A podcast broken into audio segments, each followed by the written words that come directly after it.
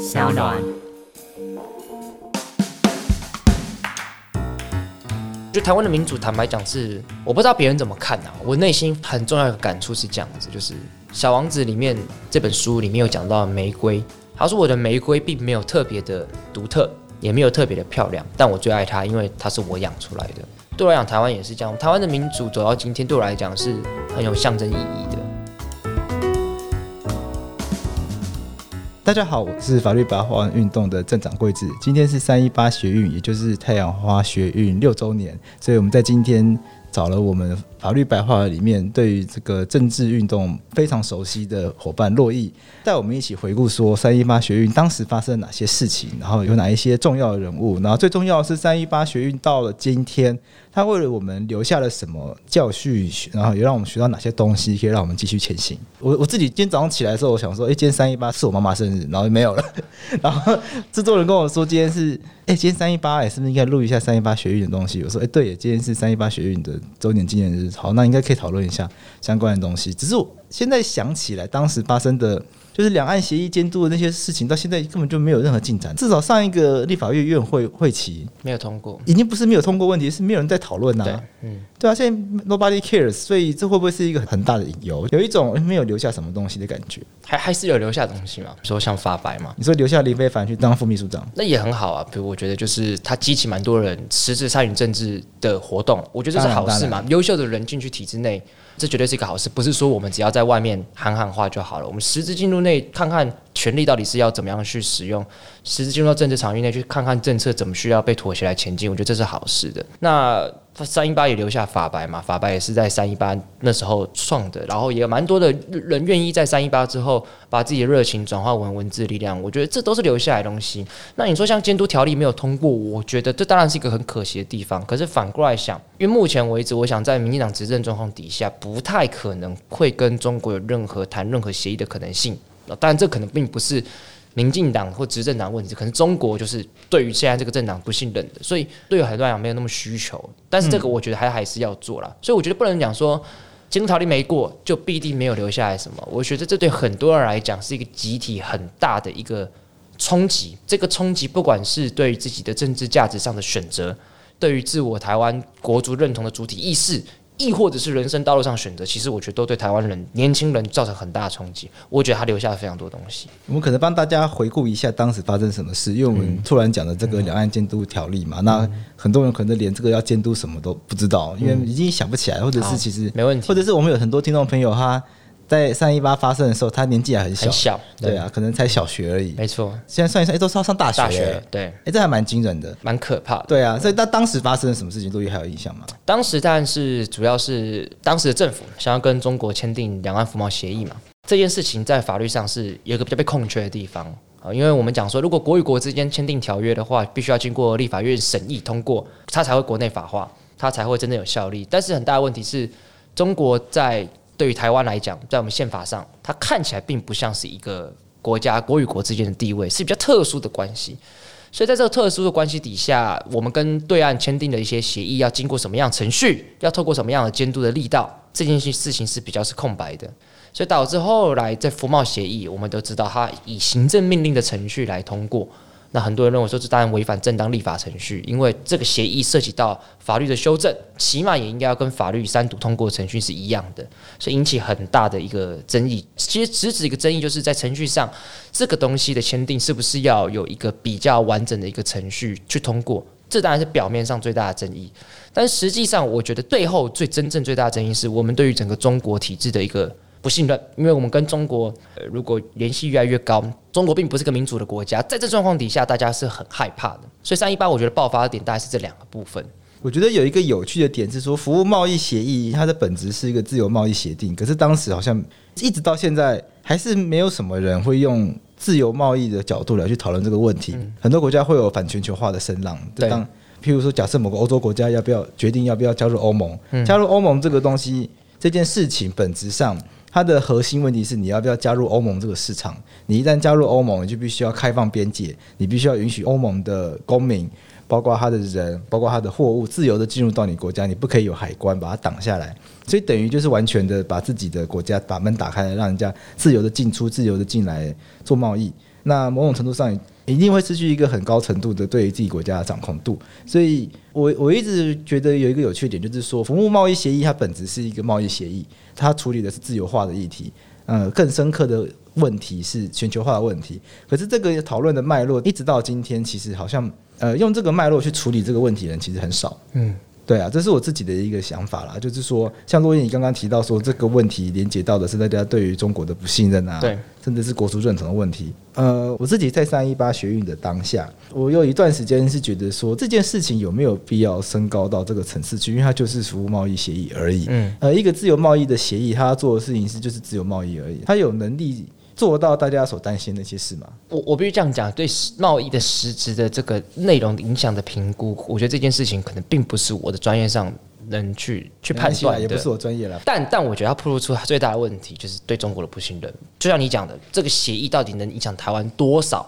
我觉得没有那么重要，因为大家就是对中国并不信任。因为我觉得台湾经经过民主的三十年的洗礼，到现在民主法治。跟自由对我们来讲是一个很基本的一个价值，嗯，而民主法治跟自由对中国来讲就是一个完全不存在的一件事情。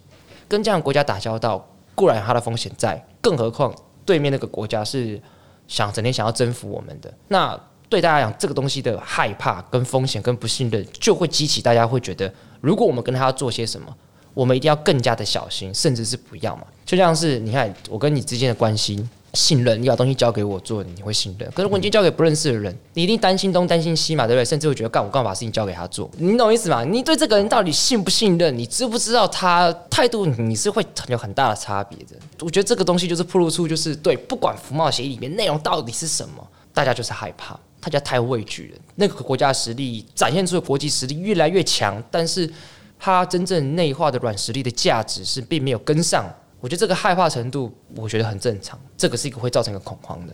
那你觉得一直用不信任这件事情来作为讨论一个事情的方法，是一个好的方法？我自己会觉得这是一个不好的方法，当然不健康。所以这就是为什么需要监督条例嘛。因为监督条例的意思就是说，当我们要跟他签订什么这个协议的时候。因为对他的不信任，在这个不信任的态度的上面，监督条例里面有一些更细致的一些规范。好比说，可能有一些协议，如果涉及到人权，立法院监督的力道可以变更强之类的。那我觉得这才是一个比较健康的做法。你就回到你一开始说的，我们确实是应该留下监督条例。这这也是蛮多人在批评现在执政党并没有去做这件事情。我想要利用这个机会，就是也聊一下这个话题，就是说，因为听众朋友。呃，对中国不信任这件事情，一定是听众朋友他们很有兴趣的，因为这个是大家可以理解的。嗯嗯、我们讲中国怀疑论好了，就是说觉得他永远觉得他有阴谋，永远觉得他有点有一些不为人所知的一些恶意，然后可能存随时都蠢蠢欲动。有有中国总是给人一种这样子的感觉。对，因为出于一种这样子的感受，就会让这个国家分成可能主要分两两种人，一种就是说啊，你怕屁啊，就去啊，就赚钱啊，赚大钱回来啊。另外一种就是说，你去了，然后你你就可能会负责好死啊，什么什么的。就是说，这样子的一个氛围，在公共政策的讨论上面，我总是觉得是有隐忧的。因为那如果反过来说，比如说我们对日本可能比较信任一点，对美国可能比较信任一点，那这就不需要监督了嘛？那这个就力道就要放缓嘛？我最担心问题反而会更会是在于说，没有人会去监督台湾跟美国的谈判，没有人会去监督台湾跟日本谈判，因为大家非常放心。可是谁知道会怎么样呢？对不对？我必须讲我的立场，我是觉得还好。因为我觉得中国之于我们跟其他国家之于我们就是一个完全不一样的感觉。其他国家再怎么样不好，他并没有说我要征服你这个国家。其他国家再怎么样子的不好，日本、美国假设大家再怎么不喜欢他们，他终究是一个民主体制的国家，它的内部的监督的机制、权力分立的概念，会让很多东西风险分散。所以我会觉得，针对中国不信任而多一点的监督，我觉得这是理所当然的。第一个，第二个。这一次因为武汉肺炎的疫情，台湾到目前为止做的，大家觉得非常不错，受到世界各国的赞叹，不就是源自于我们对中国跟 WHO 的不信任吗？世界各国基本上会这么松懈，就是因为他们信任 WHO 给的资讯，信任中国政府给的资讯，导致现在这种状况。可是因为我们处于一种不信任，所以我们超前部署，我们用最保守的态度来看待他们所给的资讯。这就证明一件事情是：当我们面对独裁国家，它的资讯是不透明的，它的程序是不正当的，并不是在民主机制下透过规则来做分散风险的时候，我觉得我们这种态度反而会保护到我们自己。我觉得我们需要保持一直对中国的不信任，但这个不信任必须转化成制度上，我觉得这样子比较会比较平衡一点。就是你不能只只讲不信任，但是不信任在态度上就是可能法制上要更多的监督这样子。我们把那个用语修饰一下好了，好，毕竟法律人的节目嘛，总是要假白一点。我觉得这样，可能会保持某一种的警戒吧，呃，戒慎恐惧的心情吧。对，没有没有办法那么放松了。毕竟飞弹那么多对对着我们，我我我我我怕啊，对啊，这没办法。创新学运留下的这些跟两岸议题，嗯，那。当然了，刚刚洛伊也讲了嘛，随着因为是民进党政府上台嘛，嗯，因为反过来对方也不很不信任民进党嘛，基本上不愿意来往，嗯，呃，过去这四年基本上没有什么互动嘛，对，嗯，未来四年大概也不会有什么更多的互动，嗯、我猜啊，对，对啊，嗯、所以两岸的两岸这个议题大概暂时之间还不会成为一个显学了，又好像暂时用不到嘛，嗯，我就可能在交流上了，我总觉得就是。又会在那个即将下台之前，然后又瞬间通过一大堆，因为因为国民党担心国民党又要上台了。我觉得这是绝对有可能的。那为什么不现在就好好开始讨论呢？对不对？我跟你讲，这就是人，人那个最本质的一个个性就是贱。你知道为什么吗？为什么？因为现在就定的话，他自己也要遵守。但我觉得就是遵遵守是必然的嘛，不然就是违背他对这个选民的这个承诺。尤其是当这个执政党他之所以会上台，就是源自于整个集体的选民对于中国的并不信任。嗯、所以我觉得这件事情应该是我认为是不会，但我觉得为什么法案都那么晚通过？我觉得就是贱嘛。好比说，教授跟你讲说，哎、欸，星期五要交报告啊，嗯，啊，你星期一也可以交啊，可是为什么大到星期五交？就贱嘛。不要觉得立法委员多神圣多伟大，没有，他也是人这样子。可是他们也是在他们的任期之内很迅速的通过很多很不 OK 的法案啊，譬如说劳基法。对，但是我觉得倒退路怎么回事？突突然要讨论到劳基法，就是 OK，没有没有，我们也要去讨论那个实质 那个实际的内容啦。嗯但是那个那个过程大家看得到吗？对啦，对啊，因为这个甚至压力很多东西是我觉得是我们可能并没有那么清楚可以看得到的的地方。但我觉得劳基法很特别啦，因为劳基法是一个法律去介入私人跟私人之间处理事情，这件事情真的蛮困难的。对啦，其实坦白讲，他想通过什么是不能，但是还是会不还是会碰到一些我们可能看不见的阻力嘛，包括像是你说像婚姻平权，你要通过的时候，那个地方的声音反弹力道，如果你是分区立法委员。你受到压力，可能是一般人民难以想象的一个压力。可是以一个庶民的观点来看，很难理解哦，到底有什么压力？你是总统。嗯，国会你又是多数党，嗯，那你到底在靠腰什么？没有没有，你一声令下，全部去投票。没有没有，我我觉得气气压群雄。我觉得政治当然是没有像大家想象中这么的，对不对？这么现实。一定很多听众朋友，对，因为你自己想想，我我举例来讲好了，假设民进党没有借口，我我假假设我今天是彰化的某个立委好了，那我平常今天之我之之所以会当选，当然是赖以为生，是跟这一些选民、地方的乡亲的互动，他们给我的信任。我也给他们的信任，所以你给他们金钱，没有开玩笑，都有可能，当然都有可能，利益嘛，我们讲利益好了，啊、利益，利益不一代表是必必定是金钱。那我们跟阿 P 子建立这个信任感，是在很多议题跟利益的交换上面。所以我一声令下，他们可能会帮我动员一些事情，会有票会有来。可是可能同性婚姻这个议题会刺激到这些相亲最深处对于婚姻想象的事情，他们会来骂我。他们可能会生气到，就是说下次票不投给我，这是这是有可能的。那你那个压力，我们这样讲好了，法白很也，我们很常被别人骂，一个人骂说法白烂没感觉，十个人骂没感觉，一百个人骂，哎干，我就开始就心里会有点，会开始有点动摇咯，对不对？五百个人骂，你就会觉得好干，我们好像是不是觉得真的有点烂？我们是不是要我们是不是要做一些改变？我觉得这是一样道理。嗯，你我们可以不理他，对，但是你心里会影响一样的那些立法委员，对啊，总统一声令下，他可以不理他吗？可以啊，但是他心里还是会动摇。所以我觉得政治没有大家想象中说，因为什么党是多数，必定就可以通过什么事情。而且，就算同一个政党人里面，大家意识形态也都不太一样。就是我们都知道，其实民进党是一个横跨保守到自由派立场的一个政党，所以我会觉得并没有像大家想象的，总统一声令下，法案就通过。错综复杂政治这个利益的纠葛，其实是可能我们并没有表面上看到这么简单这样子。把那一招慢慢等，喇叭该怎么办呢？对啊，所以我会觉得，就是从三一八以降，我会觉得留下些什么事情，就是我觉得像我我我自己，我从三一八发生到现在，我觉得我对于政治的观察会比以前更加的深深邃一点。我会试着去收集更多的资料，看更多的东西，去接触更多不同人，去了解说，对，为什么这件事情它通过或不通过。并没有像大家想象中这么的干净、跟线性、跟单纯，还有太多复杂的事情在里面。你看得懂，你就会就会知道一些答案。我觉得这个会帮助我在政治上的选择，跟一些社会议题、跟政治议题上的发展。我会自认为我自己看的会比以前清楚。我觉得这至少是三一八留下给我的东西。可能会不会就是因为你长大了而已？也也是啊，但是你就要发生一件事情，让你一夜长大嘛。分手可能让你一夜长大，亲人的过世可能让你一夜长大。三一八可能就是加速我长大。倘若没有三一八，说不定搞不好我到六年后的今天，我才开始做接触到一些事情，但是因为三一八，你说如果没有三一八，你到现在还会投国民党？应该不会。这个可以爆料吗？可以啊。但我对政治上的选择一直一直会，这个也是一直变嘛。因为小时候你不懂事，一定是跟着家人走嘛，对不对？就小时候跟着家人一起投马英九。好了，其实我也是啊，这也没有什么。嗯、但我没有我我我没有投过马英九，因为马英九第二次出来选时，我还没有二十岁。哦，可是你会想你会想要投马英九？对。那你到底是什么时候投过国民党？还是你根本没有投过？有我投啊，我投过里长啊，哦、因为那里长就是他就真的做的还不错啊。那只是刚刚好就是挂国民党那样。但是我觉得越靠近地方政那个挂什么政治色彩，那个没有那么。反而越就是你要离离地方越远，政治色彩才会越明显。大家就不是说你是国民党的时候投这个里长，嗯，呃，我觉得我政治意识形态一直在变，因为发生更多事情。上大学之后，我读了更多书，接触到更多活动，了解更多台湾历史之后，我政治意识形态确实是一直有变的。三一八发生前，我觉得我已经被改变了啦。嗯，这其实更多、更早、更其他事情去做一些改变的这样子。那三一八为什么没有把你变成支持时代力量呢？就三一八后面烧出一个新的，我我没有我没有不支持，我没有不支持时代力量，因为我我觉得我非常喜欢台湾这个地方，我必须要守住台湾主体性。嗯，所以任何想要去侵害台湾主体性的政治意识形态，我都不喜欢。啊，毕竟我学法律的，对法自由民主法治坚持这个是必然的。嗯，所以我觉得哪个政党能坚守这两个路线，我对他都是开放的啊。到目前为止，所有政党都说他们是啊，没有啊，都是啊。对啊，亲中的就不符合我第一个路线啦。你你一定会亲中，你就不会对自由民主法治坚持啊。所以第一个跟第二个基本上是联动的，就是如果亲中的话，你第一个条件就过不了，第二条件也过不了。我的选择是有有是有限的，但是有限里面我都抱着比较开放式的，我并没有说我一定讨厌时代力量或喜欢时代力量，讨厌民进党我喜欢民进党，讨厌绿党或喜欢绿党，社民党、激进党，真的我都很开放啊。可是时代力量没有轻中啊，刚刚这样子听起来好像对啊，所以也符合啊。我觉得民进党也，但是我的问题是为什么你没有支持时代力量？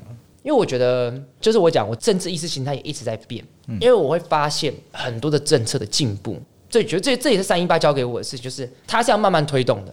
好比说我今天这个政策零原本是零分，我的目标是进不到十分，我坚守零升分到十分，最后的呃我坚守我一次要到十分的结果就是可能你就是停留在零分，因为社会大大众并不接受。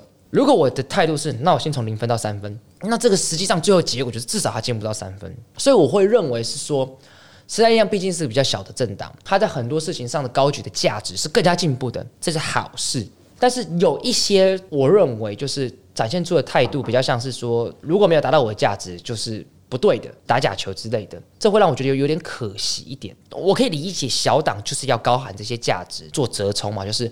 你只有三分，我就是喊五分让你上去。可是我会觉得有时候达不到五分，不代表必定打假球，不代表必定做不好。你觉得用语太激烈了？我觉得用语太激烈，它会让政治变得比较廉价。我比较不喜欢这样。什么叫让政治变比较廉价？就好像是说，对我我们都期待一个政策从零分到到十分好了。那这个东西我们目前进不到三分，那他高喊的是你只让他到三分，不到十分，你就是打假球。所以大家都说，所以通通一样烂。所以这时候有一个政党愿意让这个政策从零分到三分，跟另外一个政党就是一直想坚持零分。然后你最后说两个一样烂，我觉得这是我不能接受的。就是说我希望我们对于一个政党的评价，应该是看他每一个政策，他能做到什么样的状况，他进步到哪里，而不是很廉价，是说他就是烂，他也烂，大家一样烂，这反而才是不健康的。应该是要去比较说这些政党彼此之间有什么样的差异，而这个差异是我们能不能接受的，而这个差异到底有没有体现在对社会上有什么样子的改变，把它抓出来去做比较，这才是个健康讨论政治的态度。那我会觉得。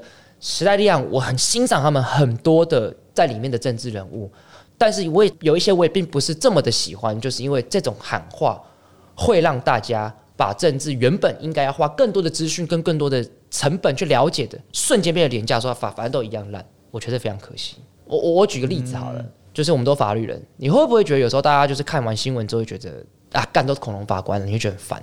啊，你说一一直骂恐龙法官这件事吗？为什么？因为你会我们会觉得很烦，是原因是因为你根本没看过判决，你根本没看过了解法律，你怎么知道他这样判一定是恐龙法官？一样啊，你没有去比较说这些政党里面提出的法案是什么内容，政治上的现实的困境又碰到什么，他们怎么样去克服的，你都不去看，都说一样烂，我觉得是一样的道理。所以你现在真的是已经可以做到，就是看新闻然后都不会有那些庶民的想法跑出来，还是会啊？譬如说看到一些新闻啊，恐龙法官，我还是会这样想哎，生活中遇到还蛮多的。毕毕毕竟你职业的经验 丰富丰富丰富，没有没有刻意影射任何一位法官的意思啦。但是就是有，但是还还是有，我觉得这无可无可避免啦。可是这很正常啊，因为你接触到那个法官，他看待你这个案件，你的想对于法律的适用跟他想象是不一样的，然后你觉得他很烂，这个是好的啊，因为你你跟他在同个资讯上面啊。可是一般人民又不了解就骂，我我我想批评的是不了解，就是说烂这件事情是不好的。OK，所以我会觉得就是三一八对蛮多人影响，我觉得到现在还是蛮大，就是不得不说，真的让我身旁蛮多人对于看待这件事情，但也有可能是因为法律人，你说看待政治吗？是有更深邃的。你是说大家变得更会看，还是大家变得更愿意看？我觉得它激起很多人更愿意看，但是它又让有一部分人变得更会看，这样子。所以，三一八就像一个大公会，然后大家一起去打一个怪，打掉了，然后大家就捡到宝这样子。嗯，也我觉得可以这么说，怪没有完全被打，没有被完全打死，但是他掉了一些宝，这个宝让大家成长，我觉得蛮多的。就像是野百合，野百合一定也对很多人也是也，我觉得也是一样的道理。我觉得三一八还有留下一些东西，但不是，它有留下一些影响，嗯，但不是发生在台湾，是发生在香港，嗯，对不对？一定是的，因为借镜嘛。不知道哎、欸，总是觉得好像有影响到。我觉得又回过头来影响到台湾的人，就发生在香港的这些街头抗争，好像又回过头来让台湾人。更不，我们就更不信任中国吧，对不对？这是必然的嘛，因为二零一四年三一八嘛，二零一四年战中，二零一九年反送中，其实都觉得是跟三一八息息相关的。香港人当然是看到台湾人有勇气抗争这件事情，也算是激励了他们。但是二零一四年战中的失败，所以导致在二零一九年反送中，他们的这个抗争的策略是进一直不断的进化的，从过去的合理飞到现在勇武派的这个和解。我觉得多少当然都是三一八有影响，更凸显对中国这个不信任的问题。所以我觉得台湾的民主，坦白讲是我不知道别人怎么看啊。我内心很重要的感触是这样子，就是《小王子》里面这本书里面有讲到玫瑰，他说我的玫瑰并没有特别的独特，也没有特别的漂亮，但我最爱它，因为它是我养出来的。对我来讲，台湾也是这样。台湾的民主走到今天，对我来讲是很有象征意义的。一九九二年，台湾第一次立法委员重新改选，是我出生那一年，所以我觉得他到现在战战兢兢的走，我们已经默默的走了很多事情，是比别人还快了，所以我会非常非常珍惜我们好不容易走到的这个今天这样子。那我觉得三一八跟野百合都是一个非常非常巨大的一个冲击，影响到我们台湾，也影响到世世界，呃，影响到香港，所以我会觉得，对啊，就是我会，我觉得我看到这件事情，我会觉得没有像，并不是大家想象中这么理所当然，就是一个战战兢兢。我年纪多大？我觉得台湾的民主进入到真正比较民主状态，大概就多大？这个绝对不是一件很简单的事情。更何况你可能相比有一些世界各国比起来，民主制度走的时间也比较短，但是我们却可能走比别人快。我觉得这是非常非常值得大家深究的一件事情。我觉得有个点蛮有趣的啊，就是说如果没有发生三一八的话，嗯，会台湾会怎么样？台湾会怎么样？这个好像是写小说。至少第一个我们知道不会有法白嘛，不会有一个法律媒体在做科普的事情。那我觉得第二个就是青年参政会不会减少？你觉得会吗？有可能呢、啊。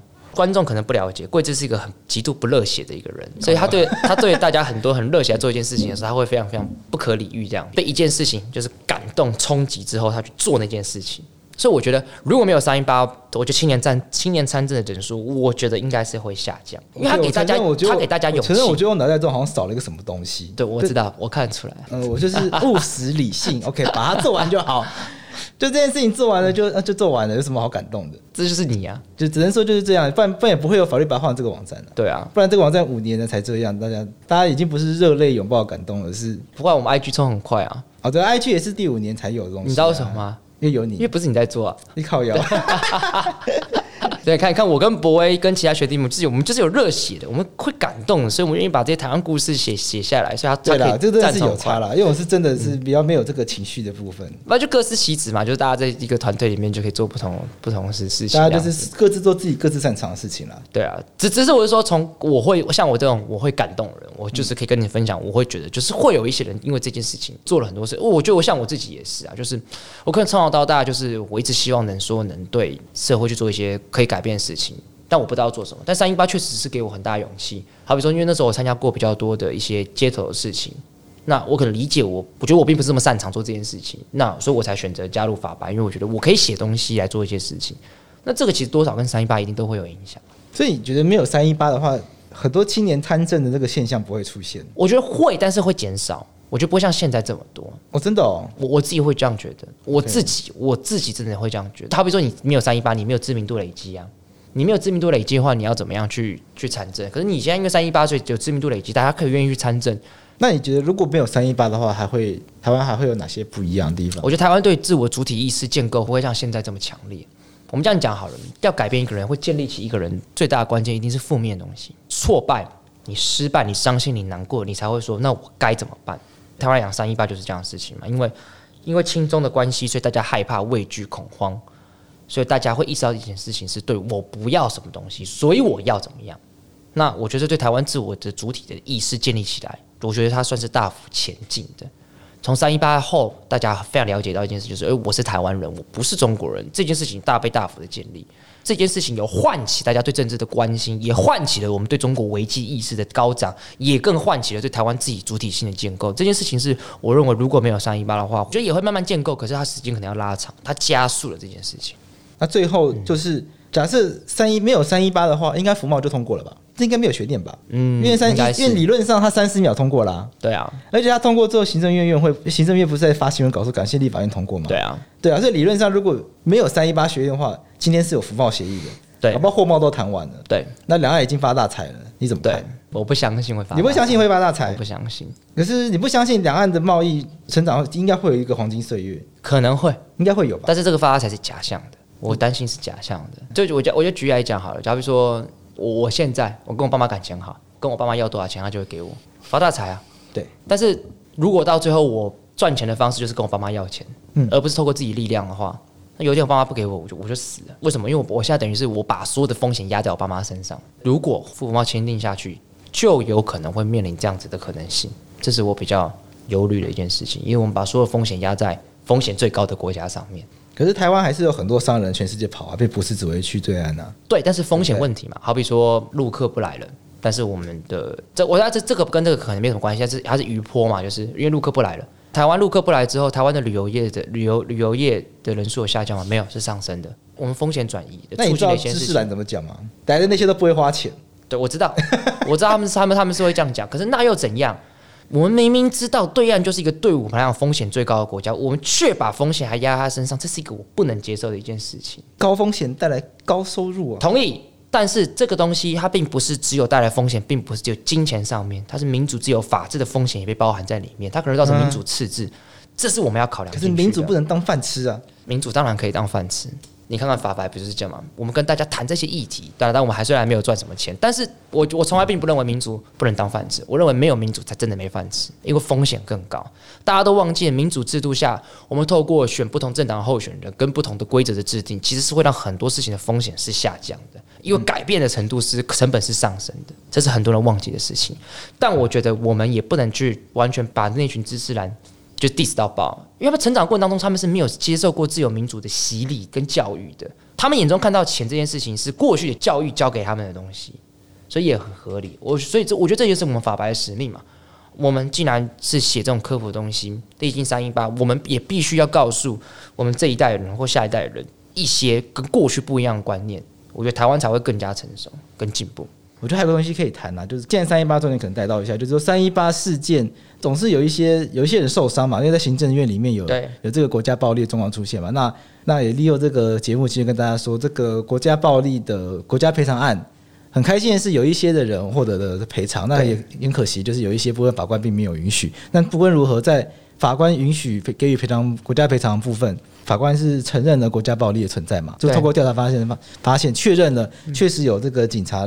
使用不当公权力的这样子的一个情况出现嘛？嗯、对啊。那洛伊既然是学公法的话，是不是可以跟大家讲一下？就是我们都知道，我们都学过一句话，大黑老师常讲的比例原则嘛。你今天警警察执法，你是要符合比例原则。这个人如果骂你，你可以逮捕他，但是你不能打他嘛。啊，这个人打你，你当然就可以打回去嘛。